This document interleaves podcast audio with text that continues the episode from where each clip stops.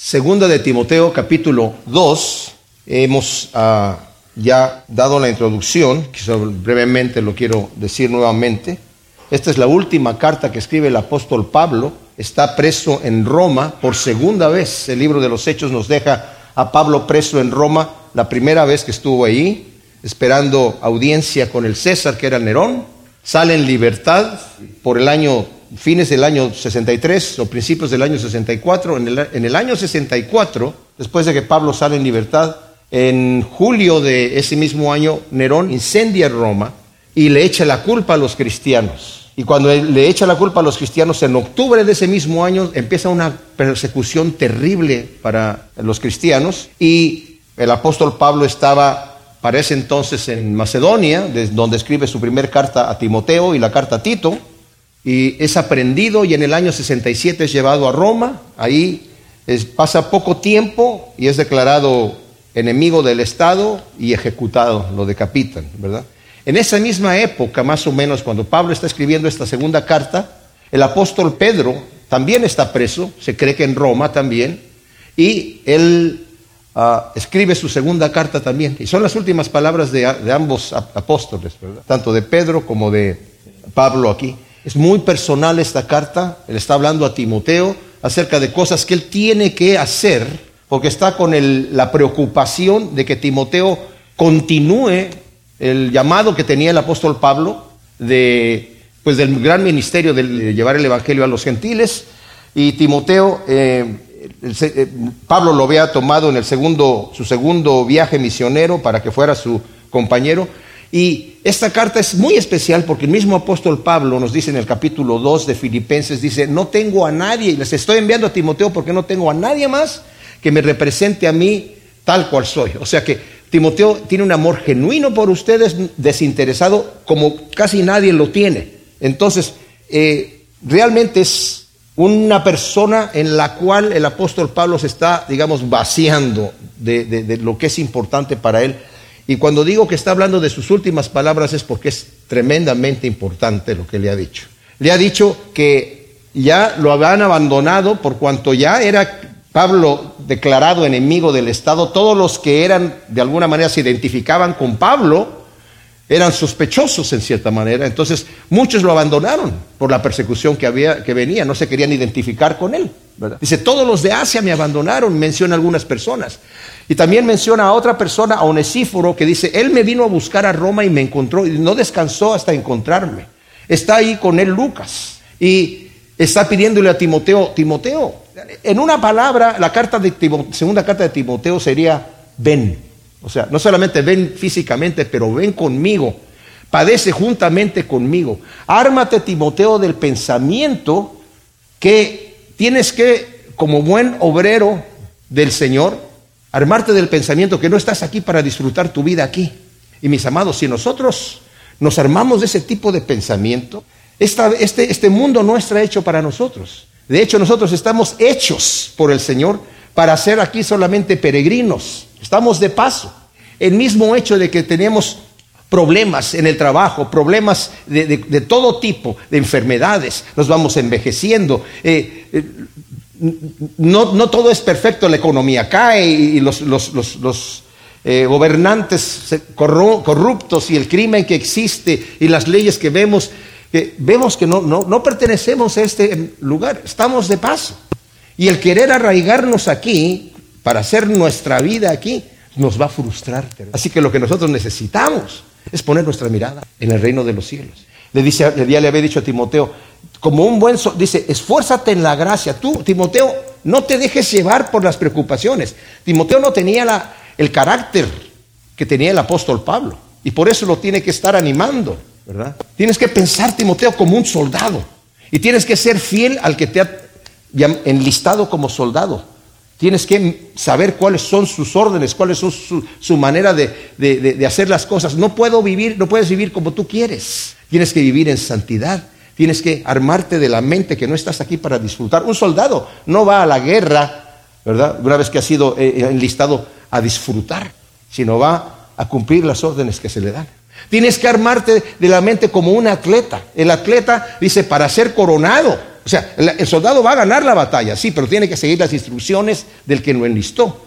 Y el atleta dice, quiere ser coronado, pero para ser coronado no puede ser coronado si no compite de acuerdo a las reglas. Así que ármate también de ese pensamiento. Le está dando esos dos ejemplos en este momento, ¿verdad? Le da tres en realidad y al final le va a dar cinco ejemplos. Pero como soldado tienes que obedecer al que te listó, que es el Señor Jesucristo. Como atleta tienes que competir de acuerdo a las reglas, tienes que vivir en santidad. No es como tú quieras hacerlo, no se trata solamente de competir, se trata de competir de acuerdo a las reglas para poder recibirlo. Y como labrador tienes que trabajar arduamente. Tú vas a ser el primero en participar de esos frutos, pero tienes que trabajar duro para tener un buen producto y vas a ser el primero en disfrutarlo. Va a haber, va a haber el día, mis amados, en donde ya, dice la escritura, trabaja mientras es de día. Yo me acuerdo que el pastor Chuck Smith hablaba mucho acerca de, eh, de hasta con el Señor, hablaba mucho acerca de que ya cuando esté más viejo, yo quiero eh, jubilarme y Hawái era el lugar donde él quería vivir. Y, siempre era como que ya me jubilo, no sé, en dos años más, tres años más, cinco años más. Al final murió trabajando. O sea, el domingo, antes de su muerte, predicó tres servicios en la mañana tenía ya el cáncer muy avanzado en los pulmones y, sentado, ¿verdad? Pero predicó perfectamente bien. Estaba en Romanos. En la tarde tuvo una reunión de directorio. Al otro día estuvo participando, el martes estuvo participando en la radio por tres horas. El martes en la noche se sintió muy cansado, murió el miércoles a las tres de la mañana. O sea, guardó, no descansó. ¿Por qué? Porque ahora está descansando. Ahora está cosechando el fruto. Y Pablo le había dicho a Timoteo, yo sé en quién he creído y Él es poderoso. Estoy persuadido que Él es poderoso para guardar mi depósito, mi tesoro que he estado haciendo. Y al capítulo 4, aquí de esta carta le dice, Timoteo, yo ya estoy a punto de ser sacrificado, he corrido la carrera, he peleado la buena batalla, he guardado la fe y por lo demás me está preparada la corona de justicia que el Señor me tiene reservada no solamente a mí, sino a todos aquellos que esperan su venida, ¿verdad? Pero, Timoteo, tienes que armarte de este pensamiento. Entonces, acaba de decir estas cosas y luego dice, recuérdale, dice el versículo 14 del, del capítulo 2, recuérdales estas cosas, declarándoles solemnemente delante de Dios que no contiendan acerca de palabras, lo cual para nada es provechoso, sino para ruina de los oyentes. Ahora, necesitamos entender, mis amados, que Pablo va a tocar aquí un tema y, necesitamos aplicarlo. O sea, esta tiene una aplicación eh, puntual para Timoteo en cuanto a teología, ¿verdad? Por cuanto él es el, pastor de esa iglesia y había ciertos problemas con algunas doctrinas falsas de gente que se, eh, metía a discutir acerca de palabras y genealogías que en, este caso a nosotros no nos, no nos, no nos eh, interesaría mucho porque no es lo que estamos nosotros pasando, pero sí podemos aplicarlo, el mismo principio, a situaciones familiares en nuestra vida. Voy a ir para allá en un momento. Pero primero dice aquí, recuérdales esto. ¿Por qué dice recuérdales? Porque tiene que recordar las verdades vitales del Evangelio para ser repetidas siempre. Le había dicho ya anteriormente, ¿verdad? Que en el versículo 14 del capítulo 1, guarda el buen depósito por medio del Espíritu Santo que vive en nosotros. En el versículo 2 del capítulo 2, las cosas que oíste de mí en medio de muchos testigos, estas se encarga a hombres fieles que sean idóneos para enseñar también a otros. O sea, lo que está diciendo el apóstol Pablo es, Timoteo, no tienes, y eso lo, digo porque es importante, mis amados. Yo me acuerdo que eh, por un tiempo a veces yo me sentía culpable de estar repitiendo las cosas. Incluso mi, esposa a veces me decía, oye, estás diciendo, ya eso ya lo dijiste. Sí, pero ¿saben qué? Necesitamos que se nos repitan las cosas. Necesitamos eso. Un buen maestro repite y repite y repite y repite, repite. El Señor Jesucristo, vemos que algunos de sus dichos en un evangelio están al principio de su ministerio y esos mismos dichos los vemos en medio del ministerio en otro evangelio y lo vemos al final de su ministerio en otro evangelio. Pues entonces, ¿se contradicen los evangelios? No, es que el Señor repetía lo mismo varias veces. Un buen maestro repite, un buen maestro no inventa, repite. Y eso es lo que está diciendo a Timoteo, no inventes Timoteo, no quieras sacar algo nuevo. ¿verdad? Porque había esta gente que decía, uh, mira, te voy a decir una cosa que nadie, nunca nadie lo ha visto como yo lo he visto. Y nada más lo escuchaste aquí. Y hay gente que le gusta buscar cosas. Yo, les, he dado este ejemplo, ¿verdad? Y lo voy a volver a decir porque eh, estoy impresionado de que maestros de la palabra de peso pesado lo siguen predicando. Y yo digo, pero ¿cómo pueden ver esta situación? Que es que Jesucristo se le acusó de ser ilegítimo, hijo ilegítimo. Que toda la gente sabía que era bastardo, que había nacido y nadie sabía quién era el papá y bueno, José pues lo adoptó. ¿De dónde lo sacan eso? Lo sacan del capítulo 8 de Juan, en donde los fariseos discutiendo con el Señor le dicen, nosotros no somos hijos de fornicación. Entonces de ahí, esa es una interpretación del, del versículo. No es lo que dice el, versículo, es una interpretación. El problema que tengo con ese, el primer problema que tengo con ese es que dice, nosotros no somos hijos de fornicación. Y la respuesta que dan ellos dice, somos, nuestro padre es Dios. No dice, mi padre se llama Samuel, el padre de aquel se llama Simeón, el padre de este otro se llama, no, sino no tenemos un padre que es Dios. O sea que no implica, no está explícito allí que se están quejando de que él fuese ilegítimo. Lo que sí leemos en la escritura es que muchas veces dice, no este es el hijo del carpintero, no es su padre José, su madre María, sus hermanos fulano, sutano, mengano y perengano y sus hermanas están aquí con nosotros. Eso se repite muchas veces en los evangelios, en varias ocasiones. Y en Deuteronomio nos dice que ningún bastardo podía entrar a la congregación del Señor. O sea, si lo estuviesen sospechando que él fuese bastardo, los, sacaban a patadas del templo. Cuando se paraba allí, decía, tú eres bastardo, tú no puedes ni siquiera estar aquí parado, ¿verdad? Entonces, pero alguien le inventó, alguien se le ocurrió esa cosa, y tremendo, oye, de veras, ¿cómo? ¿Qué, ¿Qué mente para sacar algo nuevo? No, por eso les digo, hay que tener mucho cuidado. O sea, no inventes, Timoteo, recuérdales, recuérdales, que no contiendan acerca de palabras porque para nada aprovecha, es para hacer, eh, arruinar solamente. Ahora, esto lo tiene que hacer Timoteo, como dice aquí, recuérdales delante de Dios.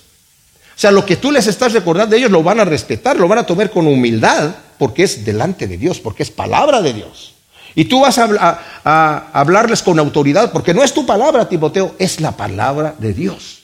Cuando estamos nosotros compartiendo el Evangelio, verdadero de la escritura con alguien, lo podemos hacer con autoridad porque es la palabra de Dios. Si estamos inventando, no vamos a saber con cuánta autoridad vamos a empezar a decir las cosas, ¿verdad? Ahora, dice que no eh, contiendan acerca de palabras que además para nada es provechoso, sino son para ruina. La palabra literal allí en, en griego es catástrofe, que es catástrofe, ¿verdad? O sea, es una catástrofe. Y decía, ¿cómo podemos aplicar esto a nuestra vida cotidiana, mis amados?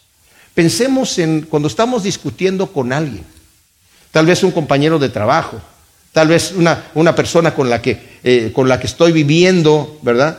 O tal vez es mi esposa o el esposo, entre las parejas.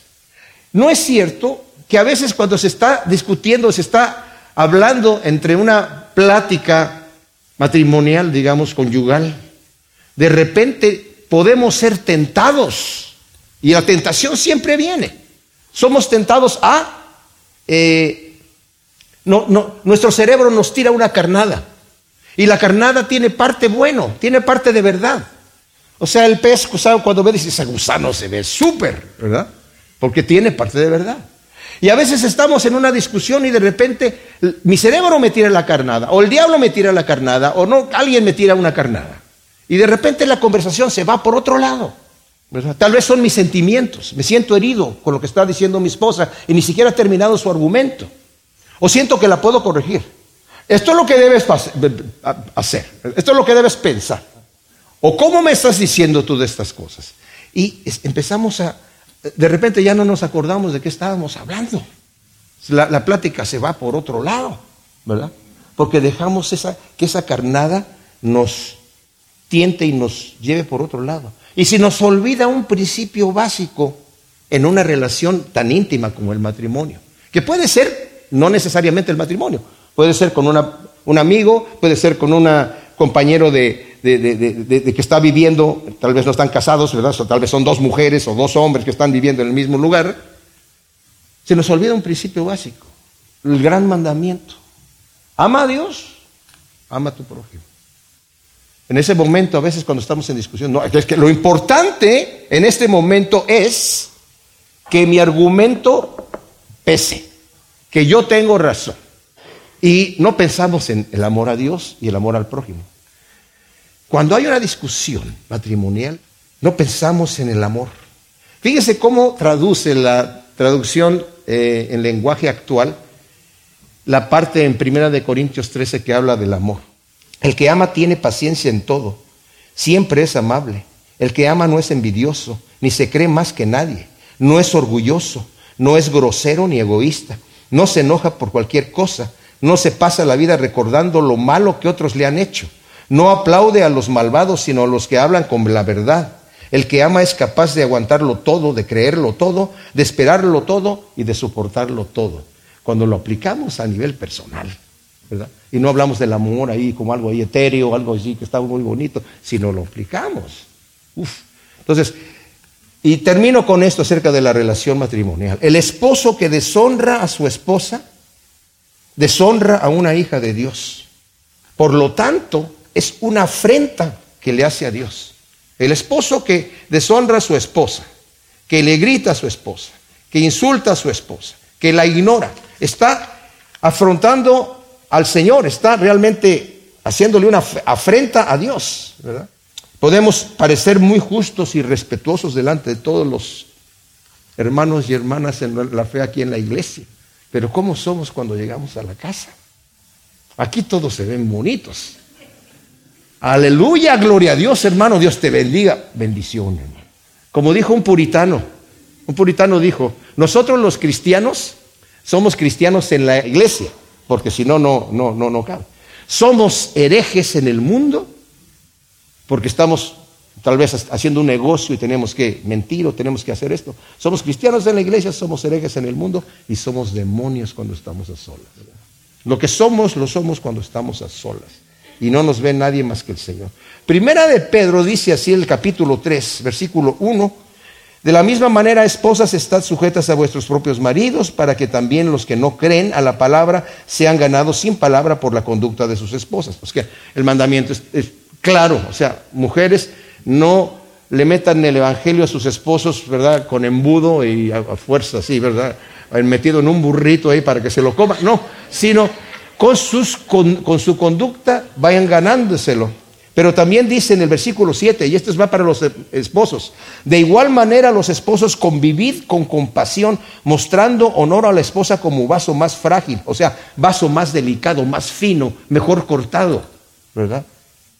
Mostrando honor, como a coherederas de la gracia de la vida, o sea, son hijas de Dios, para que vuestras oraciones no tengan estorbo. En otras palabras, si no tratas bien a tu esposa, el Señor dice, no te quiero escuchar. Estás insultando a mi hija. Hasta que tú tengas, hagas los pases con mi hija, yo te voy a escuchar. Qué importante, ¿verdad? A eso es lo que estamos hablando del amor al prójimo. para el Señor es importante. Y cuando nos humillamos de esa manera, tanto mujeres como hombres, dice el Señor, al corazón contrito y humillado tú no lo desprecias.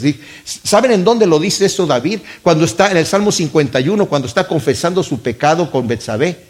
Y dice, Señor, yo te hubiera dado, si, yo te trajera ofrendas y sacrificios, tú no los recibes. No recibes nada de mí en este momento, solamente el corazón contrito y humillado. Eso sí lo escuchas. Cuando llegas delante del Señor con esa situación, entonces ya se, se limpia el terreno y ahora sí vamos a platicar. Ahora sí tengo oído para ti. Entonces le está diciendo aquí, no te metas en esas discusiones necias que para nada aprovecha. Dice, procura con diligencia presentarte a Dios aprobado como obrero que no tiene de qué avergonzarse, que traza correctamente la palabra de verdad. Aquí está otro ejemplo. Ya nos dio el ejemplo del soldado, el ejemplo del atleta, el ejemplo del labrador, ahora es el ejemplo del obrero. Tienes que presentarte delante de Dios como un obrero aprobado que no tiene de qué avergonzarse. Este versículo está entre el versículo 14 y el 16. El 14 y el 16 prácticamente dicen la misma situación. El 14 lo acabamos de leer. Recuérdales estas cosas, declarándoles solemnemente delante de Dios que no contiendan acerca de palabras, lo cual para nada es provechoso, sino para ruina de los oyentes, ¿verdad? Y luego el 16 dice, pero evita profanas y vanas palabrerías, porque producirán más crecimiento de la impiedad. Y encontramos este versículo 15 que está en medio de estos dos, en donde está, es positivo, procura con diligencia presentarte delante de Dios, ¿verdad? Con diligencia. No te metas en discusiones necias, sino tienes que comportarte como es debido dentro de la iglesia. Hay gente que a veces hace preguntas, ¿verdad? Y no las hacen porque quieren saber. Nosotros nos hemos dado cuenta muchas veces, es porque quieren discutir, simple y sencillamente. No es, no es porque quieren saber eh, algo de la escritura, sino vienen para discutir, porque ya ellos ya traen su mente ya hecha y uno no los va a cambiar lo que están pensando. Sobre todo las sectas, cuando vienen a hablarnos a nosotros, ya, ya no los va uno a convencer, a menos que estén abiertos realmente. Timoteo debe con toda diligencia procurar ser un obrero aprobado por Dios sin tener que avergonzarse por una actitud que no corresponda a la de un siervo de Dios. Es decir, mostrarse ante Dios y los hombres como un auténtico siervo de Dios.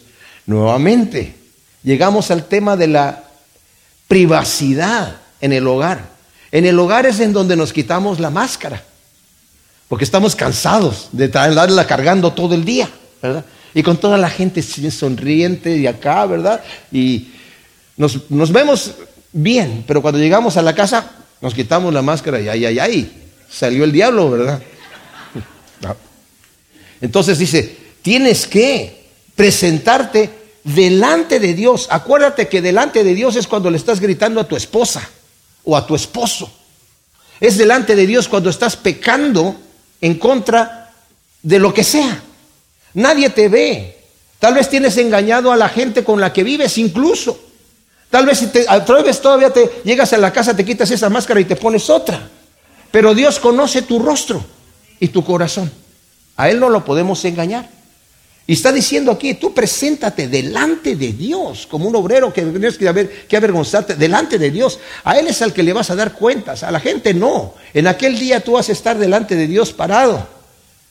Claro que somos limpiados por la, la, sangre del Señor Jesucristo y su gracia nos cubre, definitivamente, ¿verdad?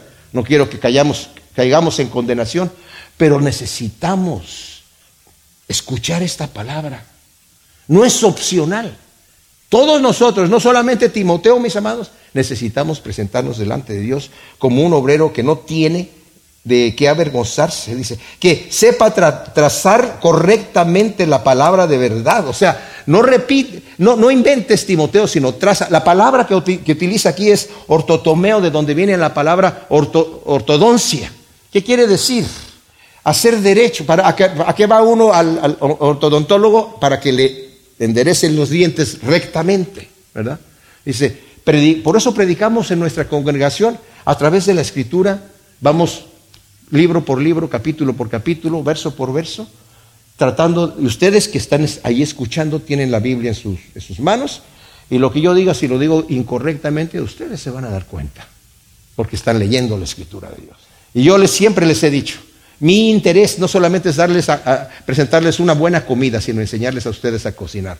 Cada vez que ustedes están leyendo la escritura, pregúntense quién, cómo, dónde, cuándo, por qué. ¿Quién, cómo, dónde, cuándo y por qué?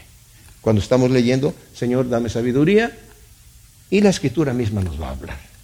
En el versículo 16 del capítulo 2 continúa Pablo insistiendo a Timoteo que evite discusiones que para nada edifican para nada edifican. Dice, evita profanas y vanas palabrerías porque producirán más crecimiento de la impiedad. Pablo, después de exhortar a Timoteo a procurar presentarse ante Dios como un obrero aprobado, como nos dice el versículo 15, ¿verdad? Ahora le advierte del peligro que debe evitar al refutar el error de los falsos maestros.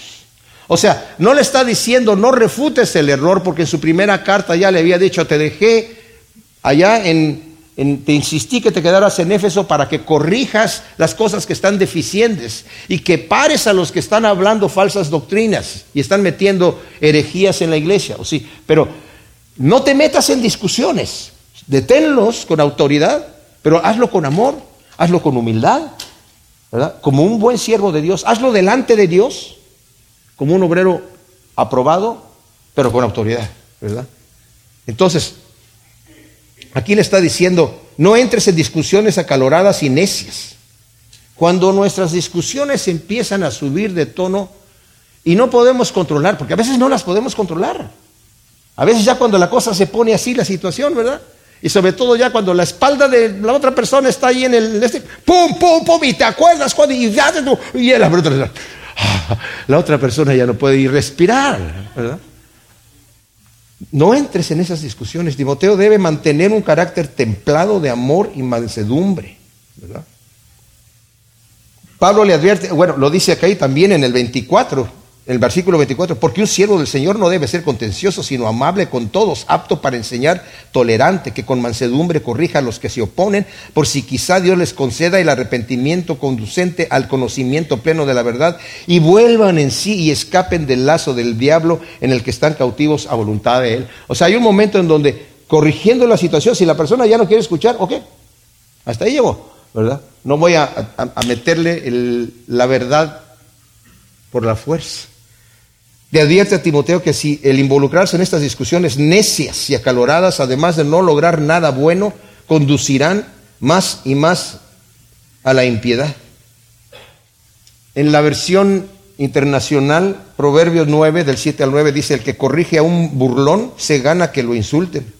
El que reprende al malvado se gana su desprecio. No reprendas al insolente, no sea que acabe por odiarte. Reprende al sabio y te amará Instruye al sabio y se hará más sabio. Enseña al justo y aumentará su saber. Proverbio 17, 17. El que es entendido refrena sus palabras. El que es prudente controla sus impulsos. Proverbios 23, 9. A oídos del necio jamás digas palabra, pues se burlará de tus sabios consejos. Proverbios 26, 4. No respondas al necio según su necesidad, o tú mismo pasarás por necio. Wow. O sea, Timoteo, si no te escucha, apártate, ya no digas más cosas, ¿verdad? Porque no te va a escuchar más. Tienes que ser sabio, ¿verdad? Tienes que corregir hasta donde se puede. Ahora, hay un detalle aquí importante. Como, como pastor Timoteo tiene que hacer lo que es correcto.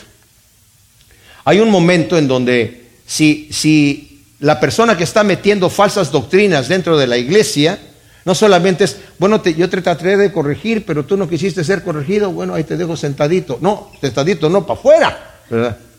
Porque va a infectar a otras personas. Si yo soy el pastor de la iglesia y veo que entra un lobo aquí, pues lo tengo que sacar, ¿verdad? No, no, no, no, no se puede quedar aquí. No le puedo decir, ay, lobito, lobito se quiere salir, por favor, ¿verdad? Si no, no, para afuera, para afuera, ¿verdad? Y, me ha tocado hacer cosas así, no es nada placentero hacerlo, ¿verdad? Eh, y un detalle más aquí solamente, cuando alguien hace algunas situaciones, si, está en pecado y el pecado es privado, pues se, trata de disciplinar a la persona en privado.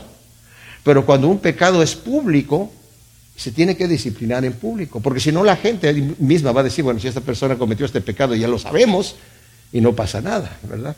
Entonces, Aquí en nuestra iglesia nos ha tocado incluso que personas han llegado aquí, ¿verdad?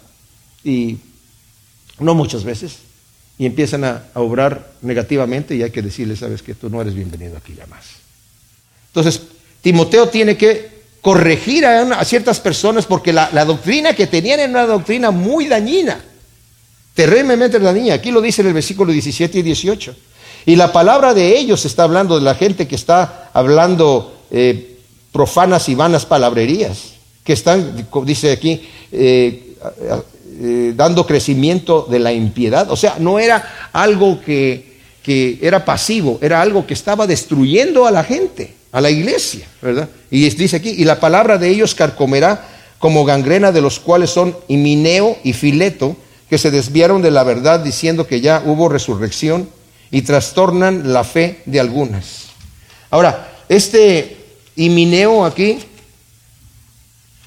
con un nombre así. No, no es cierto. Eh, mejor me callo porque acá, acá está con otro que se llama Alejandro, así que eh, en el versículo 20 del primera de Timoteo dice, eh, bueno, dice el 19, manteniendo la fe y la buena conciencia, la cual desechando algunos naufragaron en cuanto a la fe, de los cuales son Himineo y Alejandro, a quienes entregué a Satanás para que fueran enseñados a no blasfemar. O sea, el apóstol Pablo disciplinó a estas personas. ¿Qué quiere decir lo que los entregó a Satanás? Realmente no sé. No sé. Hay gente que interpreta eso de una forma tan terrible que yo prefiero pasar por ignorante, pero es un tipo de disciplina, obviamente, que el apóstol Pablo eh, tenía, ¿verdad? Dice, para que aprendan a no blasfemar, o sea, era, algo para corregirlo. Vemos en Primera de Corintios capítulo 5 que había un hombre que estaba cometiendo incesto, acostándose con su madrastra, y Pablo le dice a él, también ya lo entregué a Satanás, pero también era para corregirlo, porque en, el, en, la, segunda de Corintios dice, tomen a esa persona y ya recibenlo, recibanlo otra vez, obviamente ya se arrepintió y, y vuélvanlo a recibir, pero era para que dentro de la iglesia no se tolerara el pecado de esa tan grosero como esa situación. Entonces, aquí está hablando de estas dos personas que dice que se desviaron de la verdad diciendo que ya hubo resurrección y trastornan la fe de algunos. Y ahora este Alejandro que vimos nosotros acá en Primera de Timoteo, ¿verdad? Lo vemos también aquí en Segunda de Timoteo, capítulo 4, en el versículo 14 dice, Alejandro el calderero me ha hecho muchos males, el Señor le pagará conforme a sus obras. Guárdate tú también de él, pues en gran manera se opuso a nuestras palabras. O sea, esta persona literalmente estaba atacando al apóstol Pablo, había sido entregado a Satanás, pero no se corrigió, ¿verdad? Y tampoco Himineo. Y ahora tenía aquí una, un amigo que se llama Fileto. Ahora, ¿qué quiere decir esto de que la resurrección ya se efectuó? Puede significar dos cosas que eran dañinas, en, este caso para la iglesia. Una, que ya estábamos viviendo en el reinado del Mesías que ya estamos nosotros en, el reinado del Mesías. ¿Se imaginan ustedes lo terrible que, sería eso? Pensar que ya estamos viviendo en el reinado del Mesías y que eh, todo lo bonito que vemos es lo que, es lo que es el reinado del Mesías. Y lo malo que vemos es, bueno, ni modo, es las cosas que tenemos que sufrir, ¿verdad? Y ya no había una esperanza de, una resurrección del, cuerpo. Esa, puede ser una situación, pero la otra, que es la que es más probable, y más peligrosa, que era eh, porque empezaba a surgir el gnosticismo allí, que decía el gnosticismo, decía esto, que la carne y todo lo material es negativo, negativo, y que de alguna manera Dios, que es espíritu y es todo santo y puro, de él hubo una emanación de algo, ¿verdad? Una, una, una, una, algo salió de Dios que fue otra persona. Y de esa otra emanación y otra emanación en otro ser, en otro ser, en otro ser. Y al final hubo una emanación de Jesús, ¿verdad? Que estaba tan separada de la primera que ni se podía comparar, ¿verdad? Y por eso eh, había eh, la creación de las cosas materiales no tiene sentido porque todo lo material es negativo, es malo, es, malo. El espíritu es bueno, la carne es mala. Entonces, con ese pensamiento decían ellos, por eso a ellos les era, les era una, una tropiezo. Resucitar en un cuerpo físico, ¿para qué? Si el cuerpo físico es malo. Ahora, no, no, vamos a resucitar con este cuerpo mismo que tenemos nosotros. El capítulo 15 de Primera de Corintios, Pablo lo explica de una manera excepcional, ¿verdad? Dice, no sabemos cómo vamos a hacer, pero, y también lo dice Juan en, el capítulo 3, ¿verdad? Hijitos míos, no sabemos cómo vamos a hacer cuando le veamos a Él, pero sabemos que seremos semejantes a Él cuando le veamos. Pero, ¿qué cuerpo vamos a tener? Pues no sabemos. La semilla no se parece a la planta que nace, ¿verdad? Pero tiene muchas características de eso. Ahora, entonces, no, no, no es exactamente cómo vamos a resucitar en nuestro cuerpo. Hay gente que hoy en día, por ejemplo, no creen en la incineración del cuerpo porque dicen, no, pero entonces el cuerpo tiene que resucitar. Entonces, si lo incineran, pues está destruido. pero mis amados, cuando nosotros nos morimos, se desintegra el cuerpo, ¿verdad? Yo sé, por ejemplo, hay ciertos como los testigos de Jehová que no creen en, donar los, los, órganos unos a los otros, porque en la resurrección, ¿quién se quedó con el hígado? ¿Verdad? ¿A quién le toca? O el riñón, ¿verdad? Eh, ¿Se imaginan ustedes? O sea, cuando morimos, nos entierran, nos comen los gusanos, aunque no seamos incinerados. El gusano se desintegra en la, en la tierra. Eh, esa sustancia del, cuerpo del, que se comió el gusano la, eh, la chupa la planta, la vaca se come la planta, a la vaca la ordeñan y el casio ese, ¿a quién le toca? Porque ya me tomé la leche, o me comí la hamburguesa, o el, o el, el asado, lo que sea, ¿verdad? Entonces, no, vamos a parecer como quesos este, suizos con hoyos por todos lados. Entonces, estaban diciendo que la resurrección ya se efectuó porque ya ahora estamos viviendo en el Espíritu. ¿Y, por qué era eso que estaba apartándonos a la, a la, iniquidad? Porque los gnósticos decían, ya que este cuerpo es negativo, tomaban dos posiciones contrarias. O hay que castigarlo completamente, ¿verdad? Eh, tipo eh, ascetismo, monasterio, una cosa así, ¿verdad? De dormir en una cama de piedra con un tronco de almohada y cosas por el estilo, ¿verdad? O sea, castigarlo, castigarlo. O la otra es, no importa lo que hagas con tu cuerpo, porque esto es material y es malvado. O sea, mientras tú en tu espíritu estés adorando al Señor, tú puedes hacer lo que quieras con el cuerpo. El problema con eso es que el cuerpo es el templo del Espíritu de Dios. No importa con qué cuerpo vayamos a resucitar, pero este cuerpo que tenemos aquí es el templo del Espíritu de Dios. Y sí importa lo que hagamos con el cuerpo. Porque Pablo le dice a los corintios, si te unes a una ramera, estás haciendo que Cristo participe de eso, que mora en ti. ¿Verdad? Dice, y el que peca contra su propio cuerpo, Dios lo va a llamar a cuentas porque es templo del Espíritu Santo. Entonces sí, estos hombres estaban trayendo estas falsas doctrinas que estaban definitivamente afectando a la iglesia. Y luego dice, pero en una casa grande no solo hay vasos de oro y de plata, sino también de madera y de barro, unos ciertamente para usos honrosos y otros para uso común. Así que si alguno se limpia de estas cosas, será un vaso de honra, santificado, útil para su amo, preparado para toda buena obra. Ahora, ¿cuáles son las cosas de las cuales se tiene que limpiar el que quiere ser un vaso de honra? Pues obviamente nos entendemos que porque muchos eruditos bíblicos dicen, estas cosas, ¿a qué cosas se está refiriendo? Se está refiriendo a todo lo que es pecado, a todo lo que es lo que me ensucia, pues. Tú cuando vas a tomar un vaso de agua, quieres que el vaso esté limpio. Porque si está sucio, va a tomar el sabor de lo que estaba allí en el vaso y va a ser desagradable. Entonces, hay otros también que cuando leen estos dos versículos que acabamos de leer, dice, unos son para usos honrosos y otros para uso común. O sea, lo que está diciendo aquí Pablo, que no tiene ningún sentido esta interpretación, es que unos pueden servir al Señor, el Señor le ha dado talentos y dones a algunas personas para servirlo de una manera especial, y otros, pues no tan especial. No se refiere a eso.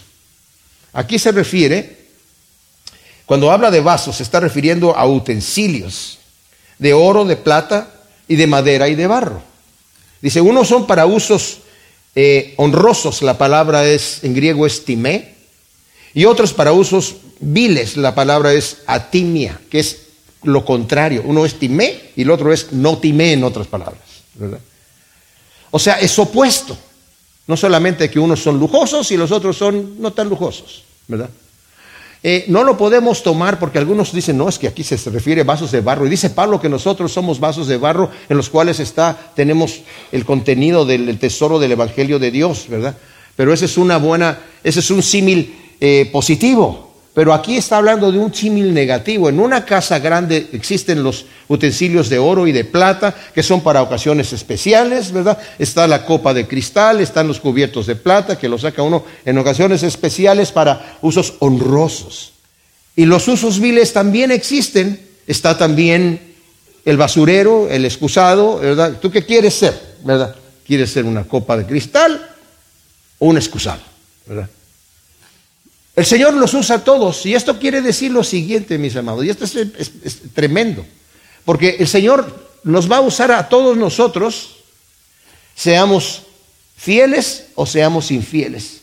Seamos vasos de honra o seamos vasos de deshonra. Seamos justos o seamos impíos. Nos va a usar el Señor de cualquier manera. Él utilizó a Judas. Era necesario que el Hijo del Hombre fuese entregado. Y el Señor dijo, es necesario que el Hijo de Hombre sea entregado, mas hay de aquel que lo entrega. Necesitaba ser entregado. Y Judas lo entregó. No le, no le torcieron el brazo. No es como esa obra de, los sesentas de Jesucristo Superestrella, en donde ponen al pobre Judas como una víctima. Es, una burla, una blasfemia lo que hacen ahí. Porque cuando en la, en, la escena en donde están sentados en, a, la mesa, ¿verdad? El día, la última cena, y le dice Juan, ¿verdad? Pedro le dice a, Juan, oye, pregúntale, a ver, ¿quién, es el que dice que alguien lo va a entregar? A ver, pregúntale quién es. Señor, ¿quién es? Al que yo le voy a dar el bocado.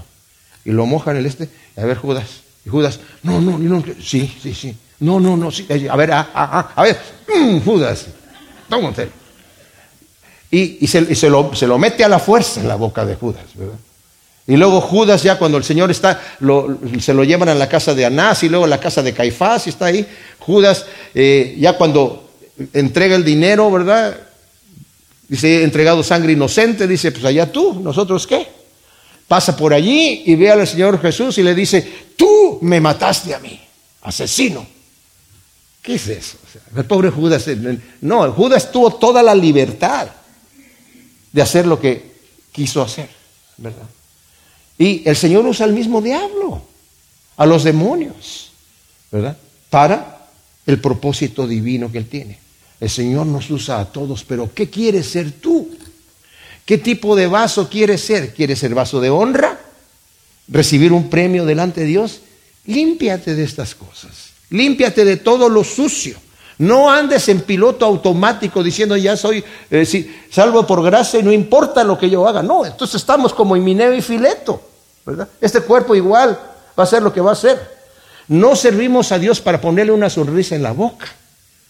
Y no estamos que, bueno, mira, si desobedeces y vives en pecado, bueno, no le estás poniendo una sonrisa al Señor. Pero igual, estás bien, vas al cielo, no importa, no, tranquilo. Mucho Cuidado con eso, mis amados, mucho cuidado con nuestras interpretaciones porque nuestra salvación no es para jugar con ello, ¿verdad? Y dice aquí, entonces, si alguno se santifica va a ser útil, preparado para toda buena obra, preparado para toda buena obra. ¿No queremos ser útiles al Señor para toda buena obra? Claro. Ahora, si no soy preparado para toda buena obra, voy a ser preparado para mala obra. Pero el Señor va a utilizar eso. El Señor lo va a utilizar, pero no va a ser en beneficio mío. Entonces, el versículo 22 dice, huye de las pasiones juveniles y sigue en pos de la justicia, la fe, el amor y la paz con los que de corazón puro invocan al Señor. O sea, Pablo aconseja a Timoteo huir de las pasiones juveniles que pueden sugerir las tentaciones sexuales, pero también el orgullo y la falta de dominio propio, pero estas también son cosas que afectan a los viejos, ¿verdad? O sea, en otras palabras, dile no a estos vicios, a los vicios de las pasiones juveniles, ¿verdad? Que no necesariamente son de jóvenes, pero en este caso Timoteo de haber tenido, se calcula unos 34 años más o menos en esta época, ¿verdad? Y también le aconseja que como un vaso que se santifica de manera activa, siga, o sea, di que no a esto, pero corre para este lado. Sigue la fe, la justicia, el amor, ágape y la paz con los que de corazón puro invocan al Señor. Nuevamente pongamos, apliquemos esto a nuestra vida, en nuestras relaciones familiares, en nuestras relaciones íntimas, no necesariamente maritales, sino eh, íntimas en cuanto a las, las personas con las que nos codeamos, digamos, ¿verdad? O sea, de, con lo que de corazón puro invocamos el nombre del Señor, dice aquí. y concluye diciendo, pero evita las controversias necias e insensatas sabiendo que engendran contiendas, porque un siervo del Señor no debe ser contencioso, sino amable con todos, apto para enseñar, tolerante, que con mansedumbre corrija a los que se oponen por si quizá Dios les conceda el arrepentimiento conducente al conocimiento pleno de la verdad y vuelvan en sí y escapen del lazo del diablo en que están cautivos a voluntad de él. O sea, como dije, Pablo concluye enfatizando a, a Timoteo a evitar las controversias necias e insensatas que engendran contienda, como ya lo había dicho en el versículo 16. Y Pablo también enfatiza que el siervo de Dios no debe ser contencioso, sino amable con quién? Con todos, con todos. Apto para enseñar, tolerante, manso. De esta manera podrá corregir en amor y mansedumbre a los que se oponen. Y dice aquí, por si quizá Dios les conceda, ¿verdad? Que se arrepientan y sean conducidos a la verdad. Esos que se oponen están atrapados en el lazo del diablo, cautivos a voluntad de él, del diablo. En segunda de Corintios 4, versículo 3 y 4, nos está diciendo ahí que el Evangelio dice, si está oculto, está oculto delante de quienes tienen los ojos cerrados, cegados por el diablo, que para que no les alumbre la luz del Evangelio. Están cautivos a voluntad de Él. La gente cree, ¿verdad?, que se burla del cristianismo y que dice, ay, ¿no te dejan hacer eso? ¿No te dejan tomar esto? ¿No te dejan fumarte el otro? No, ¿no te dejan? No, no, pues yo sí tengo libertad. No, no tienes libertad, tú eres adicto a tu vicio, ¿verdad? No, no es la libertad para ir a pecar, sino ya eres adicto al pecado. Yo tengo la libertad de decir no, ¿verdad? Y es lo que tengo que hacer. No, dejarme eh, eh, enredar y cautivar por el diablo a voluntad de él. Pablo no le pide a Timoteo que se quede callado ante los que se oponen, sino que corrija las herejías con autoridad, pero también con mansedumbre y con amor. O sea, Timoteo, tienes que hacer un trabajo de corrección, pero en amor, en mansedumbre y sobre todo con tu ejemplo, con tu ejemplo más que ninguna cosa. Gracias Señor, te damos por tu palabra. Te pedimos que tú la grabes en nuestros corazones y que la siembres como una semilla, Señor, en buena tierra para que produzca su fruto al ciento por uno en el nombre de Cristo Jesús. Amén.